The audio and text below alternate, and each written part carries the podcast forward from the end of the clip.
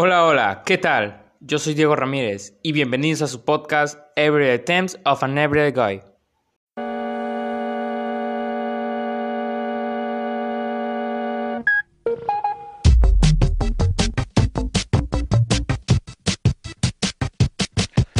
Sean bienvenidos a un nuevo episodio de su podcast favorito. ¿Cómo están? Espero que se encuentren bastante bien. Es el último episodio de esta tercera temporada en el episodio anterior había dicho que iba a ser mi último invitado, eh, Samuel Acosta, el, eh, al cual le mando un fuerte abrazo. Eh, y él iba a ser el, último invitado, pero por situaciones de la vida que a veces pasan, situaciones repentinas, decidí contactar con un, con un amigo que es de otro país igual. Seguimos haciendo episodios con personas de otro país, lo cual me, me emociona bastante el saber que los invitados de mi podcast ya no son solo de México, sino son de otros países. Entonces, al final, él va a ser el último invitado, va a ser el último invitado y va a ser, va a tener el, honor de cerrar esta tercera temporada. Así que vamos a recibir, como se merece, a nuestro amigo Lil Novax. ¿Qué onda? Bienvenido. ¿Cómo estás, amigo? Hola, eh, muy buenas. Primero que nada, un placer ser el, último invitado de, de, la temporada. Y bueno, este, yo encantado. Sí, la verdad que bueno que nos hayamos podido dar el tiempo de, que haya salido esta entrevista, porque pues ya ves que, bueno, para las personas ahí eh, que nos están escuchando, tenemos el plan de grabar hasta la siguiente semana, pero se nos dio el tiempo de poder grabar en esta semana, ¿no? Y pues qué bueno, amigo. Sí, yo por vos saco el tiempo de, donde sea, porque realmente eh, me, me gustaría, bueno, yo cuando te conocí y me comentaste, eh, quería eh, participar en, tu proyecto. Sí, pues la verdad, eres un artista que eh, personalmente me gusta lo, que estás haciendo, el estilo que manejas, pero bueno, quizá para las personas que nos están escuchando, que la mayoría de nuestros oyentes son de México, bueno, ya como ya están escuchando, el acento de nuestro amigo es de otro país, entonces para ir empezando, ¿por qué no nos das una introducción de ti? ¿Qué haces? ¿Cómo te llamas? Eh, ¿A qué te dedicas? ¿De dónde eres? Eh, para que nos vayas, para que vayamos entrando en calor. Bueno, este, yo me llamo Mau y mi nombre de artístico es Lil Novax. Soy de, de, eh, Uruguay, pero de 2018 estoy viviendo en España. Y bueno, soy un artista que no me puedo consolidar en un solo género. Yo empecé haciendo más trap sad, por así decirlo. De hecho, el Lil que tengo, como ya has tenido a otros invitados, como se llama como Jung, que es el, prefijo, pues el Lil lo saqué de, un artista que no sé si lo conocerás, que se llama Lil Peep.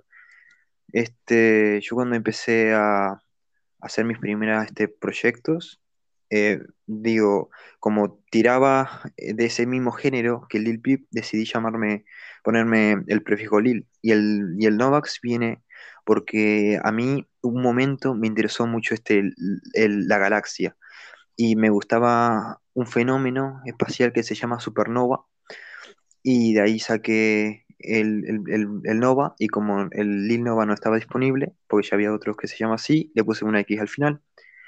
Así que, como te comenté, no me puedo encasillar en un género, aunque últimamente estoy haciendo corriente más, eh, más emo y a, su vez contrasto con un género que se llama, que es muy nuevo, que, se llama hyperpop.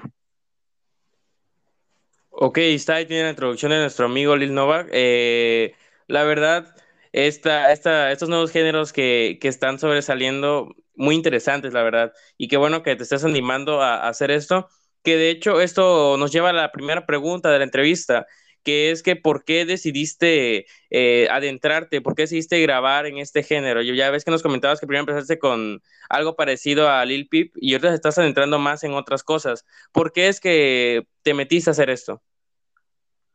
Bueno, yo me metí porque como vía de expresar lo que sentía. Yo, eh, como te comenté, vine a España en 2018 y no, no conocía a nadie. Yo me considero alguien muy extrovertido, eh, y a pesar de que conocía a gente, yo por dentro mío me sentía muy solo y el que me acompañaba era Lil Peep. Y, yo decidí eh, componer mis primeros este, proyectos musicales eh, con el cel. Tenía un celular que era malo, pero me, me permitía, me, me dejaba este, cantar. Y ahí con una aplicación del móvil que era gratis, ya te aviso que agarraba los bits de, de, de YouTube, que era tipo el Lil Peep, y no sabía ni cómo poner el, el BPM ni la nota del tune, pero ahí empecé mis primeros contactos. Eh, a medida que pasó el tiempo, yo me fui informando, me compré un, computador y ahí eh, me descargué el FL Studio. Al principio no supe bien cómo funcionaba y lo dejé de lado y seguí grabando con el móvil, a pesar de tener ya el, recurso ese. Eh, a un tiempo, eh, ya hace relativamente un año, me compré un micro y una tarjeta de sonido. Ahí empecé a profesionalizarme más y tomar esto más en serio. Entonces fue cuando decidí eh, abrirme a nuevos géneros porque empecé a contactar con más artistas, con, con y me hice amigos de gente, de, de mucha gente de México, eh, y me abrió la cabeza un poco más, por así decirlo, y empecé a escuchar géneros como por ejemplo Hyperpop que la estaban pegando, y a una wave que se llama, en este caso, eh, emo de, de Chile, que, que digo, bueno, est- estos sonidos me gustan, yo voy a intentar y poco a poco estoy haciendo este, mi propio sonido musical. Ok, entonces lo que nos comentas, bastante interesante la verdad, porque todo mundo cuando empieza con, en un proyecto, ya sea en solitario, ya bien sea eh, formar una banda, ya bien sea un dúo, lo que tú quieras, eh, al principio se empieza de la forma más básica y más casera posible. Eh, entonces, pues el chiste de todo eso es persistir. Yo siento que la perseverancia hace que llegue el éxito, como lo que nos comentabas, ¿no? Primero empezaste grabando en, celular, eh, de la forma más casera posible, fuiste agarrando experiencia hasta que te conseguiste un computador, como nos comentabas, un micro y todo eso. Entonces, qué bueno que, que no desististe del sueño o de la meta de, de empezar a, a ser artista, ¿sabes? Eh, otra pregunta. ¿Por qué es que decidiste irte a España? O sea, España comparado con de Uruguay queda bastante lejos. Lo que nos comentaba nuestro amigo Samuel en la entrevista pasada, pues él de, es de Venezuela y se fue a Uruguay. Entonces, ¿por qué es que decidiste dar el salto a Europa? Bueno, este, más que nada por el tema económico y que en Uruguay se, se vino la cosa fea. Eh, por ejemplo, los precios eh, estaban subiendo, mucha eh, inestabilidad social, eh, había mucho peligro en la calle, ya no era seguro. Y bueno, este, por suerte te- tuve la opción de irme para España con mi familia. Yo eh, me vine con un- unos 14 años y ahora tengo este 17 y aquí realmente te digo que personalmente yo vivo mejor que, eh, que antes. Eh, comparado eh, España con cualquier país de Latinoamérica, pues obviamente la diferencia es, es bastante grande. Entonces yo pensé que te había sido por algún tema, no sé, de la escuela o por alguna otra cosa. No sabía que la cosa estaba muy fea en Uruguay. Bueno, es que, por ejemplo, en el caso de Samuel, es que Venezuela está peor que, que Uruguay y a él, él sí sintió esa evolución. Yo, en cambio, eh, de Uruguay a España, España está mejor y por eso ese cambio. Sí, la verdad, eh, ya hablando de otros temas, Venezuela está por los suelos. Entonces, de Venezuela a Uruguay se siente la diferencia y de Uruguay a España igual se siente la diferencia. Entonces, qué bueno que diste ese paso. Si te hubieras quedado en Uruguay, ¿hubieras seguido con esa carrera de artista? Si te soy sincero, no. Si te soy, porque en Uruguay yo no tenía los recursos para como los tuve aquí y todo lo que he conseguido aquí ha sido por mérito propio en el sentido de que comprarme una PC, mi PC en Uruguay es impensable que yo me la hubiera podido este, comprar. Eh, comprarme un micro, la tarjeta de sonido, no, en Uruguay me, me tenía que realmente profesionalizar en esto o si hubiera llegado a ese punto, me hubiera este, tardado más. Y no solo del tema de, de los recursos, sino el tema eh, de la inspiración. Eh, en Uruguay yo no tuve ese cambio, no, no tuve ese sentimiento que me hizo querer ex- expresarme eh, de una forma u otra. Entonces, si me hubiera quedado en Uruguay, Lil nunca hubiera existido. Ok, entonces así de, así de fuerte eh, lo que nos, lo que nos comentas. Y pero la inspiración, qué bueno, porque pues siento que un cambio de aire es, este, es bueno, ¿no? Entonces, eh, qué genial que al momento que te cambies te empezó a llegar la inspiración, te empezó a ir mejor y Lil Novak nació, como en todo caso.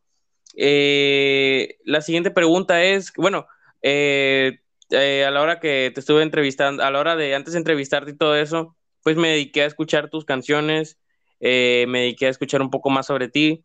Vi por ahí una colaboración con cierta persona, con un artista llamado Ella Brock, que Ella Brock, si me estás escuchando, ponte pilas que te entrevisto. Este, ¿cómo fue grabar con este, con este artista? ¿Cuál fue tu experiencia? ¿Alguna anécdota? ¿Cómo fue grabar con él? ¿Y qué opinas del tema? Wow, realmente la colaboración con, con Brock, que no es solo con Gela, es con, eh, con mucha gente de su gang, con, con el Kiddy González, con el La Tonía, esa- y bueno, y el productor que se llama Lalo Mood, eh, que lo contacté yo de forma externa, porque me gustaba mucho cómo trabajaba. Eh, realmente fue algo que se dio muy rápido, no lo asimilé. Él estaba buscando este, gente para, para hacer una canción y yo me ofrecí al, vamos, al minuto de subir esa historia, yo le contesté y, y ahí me respondió y estuvimos ahí hablando, me envió el tema, yo tuve con ese tema guardado dos meses sin grabar mi parte, porque yo quería que, que saliera lo mejor posible. Entonces eh, contacté con Lalo, que eh, me había recomendado otro cantante de Chile que se llama Kid, Hielo, que también eh, es muy bueno, y anda también en esa wave chilena, y me contacté con él y le envié mis vocales. Después de dos meses intentando que saliera algo bueno de, de parte mía. Salió algo decente, le mandé y Lalo hizo magia, le puso más efectos del, del tema en verdadero y realmente el tema me parece el mejor que tengo actualmente. Y lo que anteriormente comenté de mi intento de ser cada vez más profesional, pues viene de la mano de eso. Eh, no solo en temas de sonido, sino el tema de colaboraciones. Yo quiero últimamente que mis, mis colaboraciones sean más serias, con gente que realmente eh, tiene una buena calidad. Eh, no solo por mí, sino por el tema de, de, de los que me escuchan. Sé que, por ejemplo, tengo mucho que mejorar y realmente eso te lo va a dar la, la experiencia. De hecho, en mi Spotify aún tengo canciones de cuando recién empecé que fueron grabadas con el celu, muy en el fondo. Y yo quiero seguirlas enterrando y que poco a poco se vaya escuchando mi, mi mejora. Claro, el momento en el que empezamos, como lo veníamos comentando antes, eh, se empieza de la forma más básica posible y ahorita vas evolucionando y todo. Y qué bueno que quieras eh, seguir en esta evolución constante. Eh, también lo que comentabas de darle seriedad al proyecto, eso es importantísimo en todas personas. Siempre empieza como un hobby, creo. El esto de, ser artista, por ejemplo, en tu caso en mi caso, ser podca podcaster empezó igual como un hobby, un pasatiempo, pero ya con el tiempo vas dándole seriedad. Eh, al igual que comentabas lo de las colaboraciones, siempre es importante buscar colaboraciones con gente más grande a medida que vas creciendo, porque si no, pues te estancas. Eh, en tu caso, igual ya he visto que, bueno, colaborar con Hella Broke es este, un gran paso. La verdad, un tema bastante genial. Eh, em, el tema me gustó, eh, personalmente me gustó, y no porque estés aquí conmigo en- grabando, en lo personal me gustó. Eh, es una buena colaboración, tiene unos estilos que no soy muy fan de esos estilos, pero no sé, tuvo algo que me gustó. La parte tú cantas, la parte donde canta él, todo, todo compenetró bastante genial. Eh, y siguiendo con el tema de que de tus temas y todo esto, hace no tiene mucho sacaste un álbum. Eh, ¿cómo fue grabar este álbum? Eh, ¿Sientes que quedó como lo esperabas o no? Y no sé, ¿cuál canción se te dificultó más grabar? Bueno, este, el álbum salió hace una semana y media y lo estuve trabajando desde mediados de 2021. Eh, se me dificultó un montón porque el álbum, en verdad, el concepto iba a ser totalmente distinto. Lo que salía a la luz no era nada que ver de lo que yo tenía pensado. Eh, fue un álbum que está muy trabajado en el sentido de que la portada eh, me lo hizo un, diseñador este de los Estados Unidos, que yo me contacté, que hacía ese estilo de, más eh, emo hyperpop. Después las, las colaboraciones me parece de lo mejor del álbum. Y hay canciones que fueron grabadas hace cuatro meses y hay unas últimas que salieron de la semana antes de lanzar el, álbum. Y sin exagerar, capaz de un filtro de 30 canciones, solo quedaron en esas 7. Y yo creo que de esas 7, eh, todas tienen un nivel de calidad muy superior eh, a relación de lo que yo estaba sacando anteriormente. La verdad, eh, cuando ya te pones a trabajar en un álbum, siento que es más diferente, ¿no? Claro, yo había trabajado en pequeños proyectos, de hecho, en el anterior del álbum trabajé en un, pequeño EP de tres canciones con un artista de, México eh, que se llama Carpeta.amor, que es eh, mucho más eh, hyperpop. mi álbum este es más emo, pero ese es más hyperpop. Y ahí ya se notó un saltito de calidad con el, un tema llamado Shadow Girl, con mi amigo Cry Trash y realmente ahí la gente vio a lo que yo me estaba este, encaminando y dio como un paso de más eh, expectación para este álbum. Y bueno, el álbum fue súper bien recibido. ya estoy 200 oyentes me escucharon apenas en el primer día, realmente yo no me puedo quejar. Sí, la verdad, eh, eh, revisamos tus números en Spotify y vemos que están en ascenso continuo. Eh, ¿Llegaste a, ver, a creer o pasó por tu mente verte con esos números en tan poco tiempo? Yo, sinceramente, es que lo llevaba meditando hace mucho tiempo. Yo me realmente sí, porque yo creía que el yo aposté por ese proyecto y sabía que con las colaboraciones y la calidad eh, se podía llegar a dar y que la gente no me escuchara y después se fuera, sino que la gente me escuchara y diga, este eh, está intentando hacer algo bien, me voy a quedar y a ver cómo sigue evolucionando.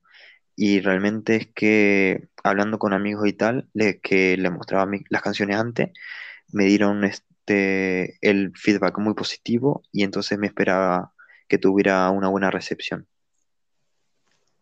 Sí, la verdad, eh, en el momento, ya a mí también me ha pasado que descubro artistas, personas que están empezando y son tan buenos que, no sé, lo sigo, lo voy a seguirlo, a ver qué tal, cómo va, y saca otra canción y ves que hay mejoras, y saca otra y ves que hay más mejoras, saca un álbum y ves que hay mejoras. También el feedback que comentas de tus amigos eh, es muy bueno el recibir el apoyo.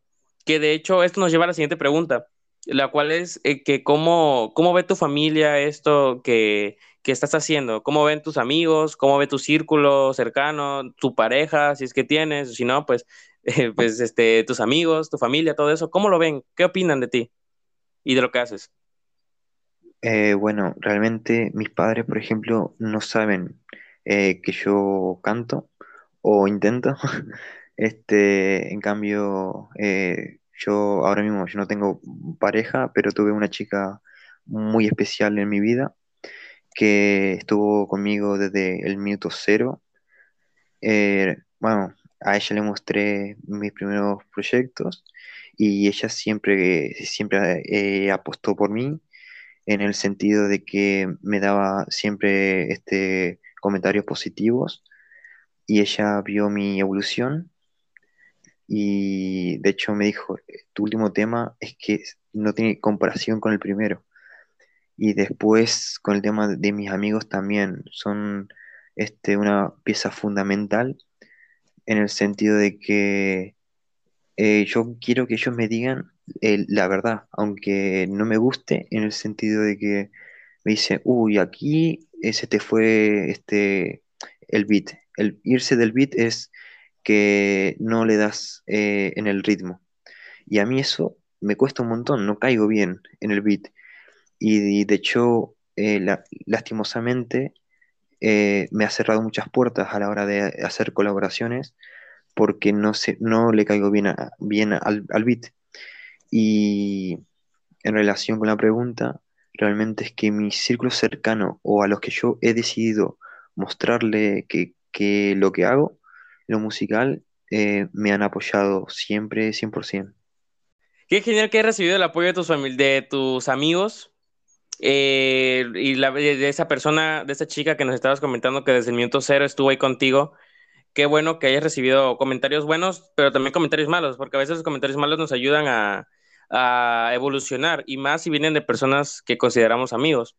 Eh, siguiendo con lo que nos comentabas, en primer lugar, nuestro amigo Lil Novax está soltero, así que dejaré sus redes sociales por ahí para que vayan y lo sigan. Este, así que ya saben, a todos nuestros oyentes, 18 años, soltero, vive en España y canta muy bien, la verdad. Así para que ahí estén atentas eh, y bueno, otra, otra pregunta, amigo, ¿por qué a, tus familia, a tu familia más que nada no le has mostrado que, eres artista? Más que nada por miedo de qué es lo que te van a, decir, porque nadie de mi familia anteriormente ha, cantado. Realmente no hay esa cultura de componer, de tocar instrumentos, y sería yo como el primero. Además que si te soy sincero, yo no me considero tampoco que cante lindo. Y de hecho, mis padres no creo que se esperen lo que yo hago, aunque eh, ya se están este, pensando que hago mis proyectos musicales porque eh, a veces vienen a, mi cuarto y tengo este, el micropuesto con el FL y creo que algo ya se estarán pensando pero cuando tenga el proyecto mejor encaminado, que tenga una buena calidad, capaz se me ocurre mostrarle alguna canción. Ok, entonces lleva, eres, la primera persona que entrevisto. Llevo, no sé, como 18 invitados, creo, menos de 20. Eres la primera persona que me dice que no le ha mostrado su música a sus padres. Eh, igual es la primera persona que expresa esto, ¿no? Que, que tienes, que tienes cierto, cierto, cierto este, miedo, perdón, eh, que expresas eh, hasta cierto punto un tipo de inseguridad, ¿sabes? Que es comprendible, porque siempre esperamos que lo que estemos haciendo sea bien visto a ojos de nuestros padres, de nuestros familiares. Entonces, la verdad no te juzgo. A mí también me costó bastante mostrarles a, mi familia eh, lo, que es, lo que hago, lo que estoy haciendo, eh, por miedo igual, ¿a qué opinan? Eh, o por querer impresionarlos. La verdad, yo no se los mostré hasta el episodio número 3, creo, porque el primero, la verdad, fue un asco. Entonces, siempre buscamos impresionar a nuestros padres que esperen lo mejor de nosotros y que hasta cierto punto estén orgullosos de cierta manera. Entonces, la verdad, no te juzgo. Y si las personas que nos están escuchando, supongo que tampoco lo han de hacer porque al igual que nuestro amigo, eh, pasa con muchas personas, no igual, no puede que sea con esto, puede que sea con otras cosas, como por ejemplo, no decirle que ya, tienes pareja a tus padres, no decirles que reprobaste cierta materia, eh, no decirles, no sé, que ya eh, trabajas, no sé, muchísimas cosas. Entonces, ya se te dará el tiempo. Yo siento que llegará a través de una señal, decirle a tus padres, pero siento que si les dices, recibirías el apoyo, ¿sabes? Porque, eh, pues, creo que la familia siempre va a estar por ahí, eh, ahí para ti, para apoyarte y todo eso. Entonces, pues, deberías decirles. Sí, es lo que vos comentaste. Yo hasta, eh, más, más, bien por miedo de que sé que no tengo algo lindo. Yo cuando tenga algo lindo, una canción que realmente sienta bueno, ya es hora de mostrarle y sé que me van a dar este, un feedback bueno, pero hasta que no llegue ese punto, yo prefiero este, no contarles eso. Sí, yo siento que se te va a dar una señal, eh, cuando tú sientas que, es, que ya es tiempo, ahí, ahí va a llegar. Eh, no hay que apresurar las cosas, tiene que salir fluido todo eso. Eh, vamos con la última pregunta. La última pregunta, Lil Novax, ¿cuál es tu meta como artista? Bueno, mi meta como artista, sé que yo soy alguien muy realista, si te soy sincero, que prefiere no pensar de más porque después te puedes decepcionar. Y no es por ser conformista ni nada, pero actualmente estoy pensando a, un plazo corto. Y realmente mi plazo corto es sacar eh, un nuevo eh, álbum y eh, llegar a los mil oyentes. Cuando llegue a los mil oyentes, pensaré que ya puse como un punto de control, como en los videojuegos, y que ahí para seguir avanzando y ya pensar en, nuevas metas. Qué genial eso que me comentaste de los checkpoints, ¿no? Creo que se le llaman los videojuegos. Sí, sí.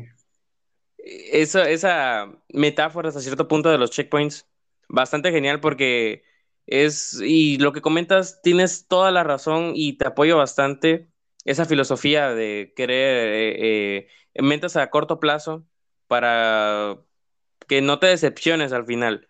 Está bastante genial ese, ese tipo de planeación, porque hay gente que igual se, se va, se expande mucho tiempo y a veces por una u otra cuestión no llegan a pasar las cosas.